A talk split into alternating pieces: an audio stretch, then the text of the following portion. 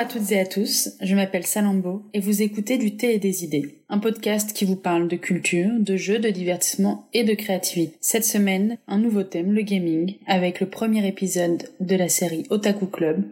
Alors le gaming, ok, mais pas n'importe quoi. Cette semaine, je vous parle d'Hades, mon jeu coup de cœur, mon chouchou du moment. Et d'ailleurs, je sais que je ne suis pas la seule à beaucoup l'apprécier. Il est nominé par exemple dans la catégorie jeu de l'année des Games Awards, aux côtés de The Last of Us Partie 2 et Animal Crossing, entre autres.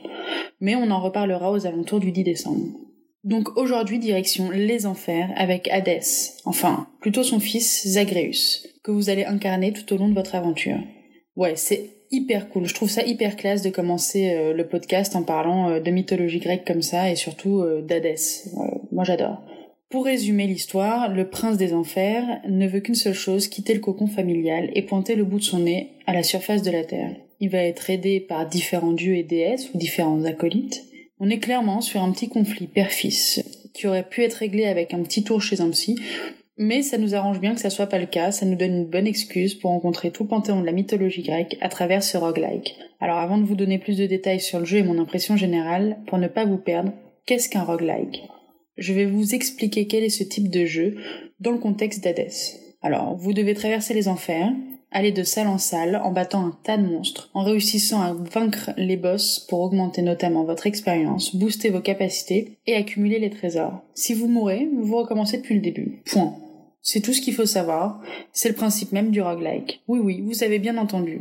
Vous vous souvenez du premier Kirby sur Game Boy? Bah, c'est pareil. Même si t'es sur le point d'y arriver, que t'es à la dernière salle, l'avant-dernière salle. Tu te fais tuer, bah tu recommences depuis le début. Ouais, ouais, ça rend un petit peu ouf, mais c'est aussi ce qui fait toute la beauté de ce jeu, et surtout d'une certaine façon, sa pertinence. La mort étant au milieu euh, du jeu type roguelike, quand on est le fils du dieu des enfers et de la mort, on trouve plutôt notre place dans ce genre de, de composition de jeu. Zagreus, les enfers et l'Olympe. Notre cher petit Zagreus tente de s'échapper tant bien que mal des enfers, qui sont composés donc de plusieurs strates, plusieurs niveaux, et bien sûr, plus on s'approche de la surface de la Terre, plus ça devient compliqué. Alors évidemment, on recommence inlassablement euh, la partie. Les salles s'apparaissent de façon aléatoire et parfois les bienfaits qu'on reçoit sont pas toujours au top du top.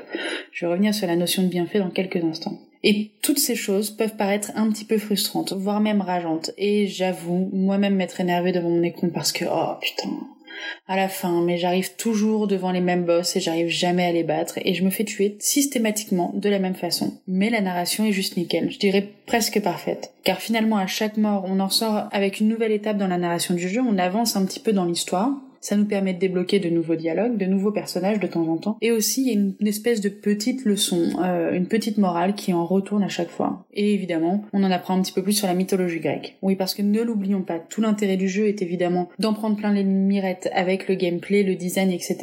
Mais de s'imprégner aussi un petit peu de la mythologie. Et ça me fait une excellente transition pour vous parler donc des bienfaits et plus largement des interactions qu'on va avoir avec les dieux et les déesses du Panthéon. Athéna, Artémis, Hermès, Arès et j'en passe.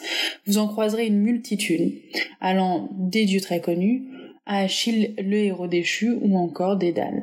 Alors, je fais une petite aparté pour vous parler d'Artémis, qui est juste ma chouchoute dans le jeu. Je sais pas si son côté nature un petit ou si c'est simplement son cara design qui est absolument parfait à mon goût.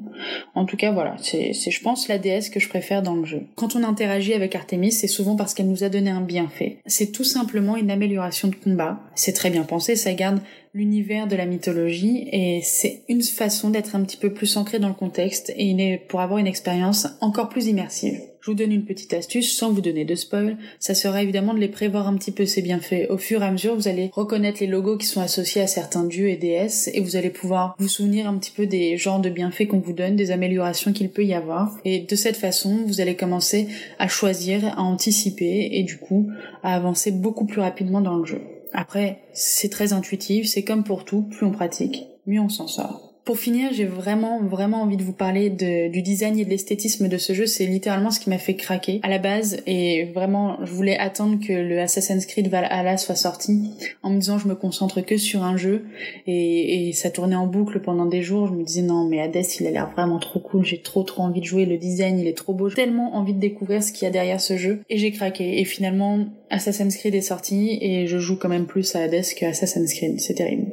Donc pour en revenir à l'esthétisme, on est très proche euh, du style comics. Euh, on voit limite encore les traits et, euh, et, et, le dessin qui se cache derrière en fait tout le design du jeu, que ça soit en termes de ça, que ça soit au niveau des personnages, mais aussi au niveau du décor. C'est c'est vraiment époustouflant en fait. J'ai vraiment été scotché par rapport à ça et et c'est ce qui fait vraiment toute la beauté du jeu. J'ai dit beaucoup de fois vraiment, mais c'est parce que c'est fou.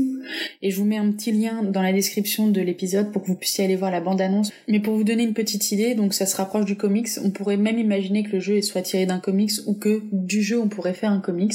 On s'éloigne un petit peu des dessins hyper réalistes qu'on peut trouver justement dans Assassin's Creed ou un petit peu plus enfantin, voire dessins animés qu'on retrouve dans Fortnite ou dans Fall Guys par exemple ou encore Animal Crossing. C'est vraiment euh, la patte, une identité propre euh, à ce jeu. Et je trouve ça vraiment très stylé. Pourquoi est-ce que je vous conseille fortement d'y jouer Au-delà donc de ce que je viens de vous dire, de l'esthétisme, il est facile. Dans le sens, il est accessible. Même pour moi qui ne suis pas une geek hardcore, je passe pas des heures et des jours à poncer des jeux, mais j'ai tout de suite accroché. Et c'est d'ailleurs le premier jeu que je me suis pris sur PC. Il est parfaitement développé, et je ne m'en lasse pas. Il est évolutif, les interactions, l'évolution de la narration font qu'on ne s'en lasse pas. J'avais peur justement qu'il n'y ait pas ce petit plus qui fasse euh, qu'on accroche vraiment en jeu, que ça soit juste, bon bah on fait notre évolution, on avance et on meurt et on recommence et on évolue et on meurt et on recommence. Non, on a vraiment tout un univers autour qui est suffisamment euh, large pour qu'on puisse s'y accrocher. Et pour toutes les personnes qui redoutent de jouer sur PC, pour les petits noobs comme moi, il n'y a pas de honte, vraiment il n'y a pas de honte à brancher sa manette. Hein. Euh, n'hésitez pas, clairement de mon côté, il n'y a pas trop de compétition là-dessus, j'ai pas trop d'ego sur ça, euh, le jeu reste un moment de plaisir, donc j'ai essayé hein, quand même en me disant, bon, soyons puristes, je mets un jeu sur un PC, je vais jouer avec le clavier, j'ai essayé 5 secondes et là je fais, oh non,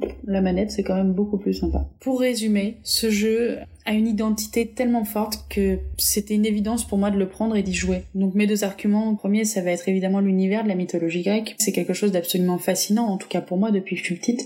Est-ce que c'est ma fascination ou est-ce que c'est le fait que j'ai été bercée dans le film Hercule de Disney qui font que j'ai tout de suite accroché à ça? C'est peut-être aussi euh, le fait que toutes ces figures, les dieux, les déesses, les pouvoirs, ce genre de choses, l'univers en règle générale qui tourne autour de la mythologie, que ce soit les métamorphoses et ce genre de choses qui font que c'est un univers dans lequel on peut creuser et trouver beaucoup beaucoup de choses euh, pour créer un jeu ou des films par exemple. En tout cas, tout s'y prête vraiment bien et je trouve que c'est un bel hommage finalement. Ensuite, l'esthétisme, je peux pas vous en dire beaucoup plus parce que euh, en podcast ça serait pas intéressant et pourtant, pourtant, pourtant, Vraiment les amis, regardez cette bande-annonce, faites-vous une idée et je suis sûre que beaucoup d'entre vous commenceront à jouer et voudront jouer à ce jeu. Et c'est un des avantages, ce jeu n'est pas très cher. On peut se faire plaisir, surtout au moment des fêtes, ou faire plaisir, on prend une petite carte Steam ou une petite carte pour le Nintendo Store parce que oui, on peut y jouer sur PC via Steam ou Epic Games, on peut aussi y jouer sur Nintendo Switch. Et ça c'est vraiment cool. C'est-à-dire que vous soyez un joueur hardcore ou une joueuse hardcore et que vous soyez sur PC, ou tout simplement quelqu'un de un petit peu plus casual qui veut jouer de temps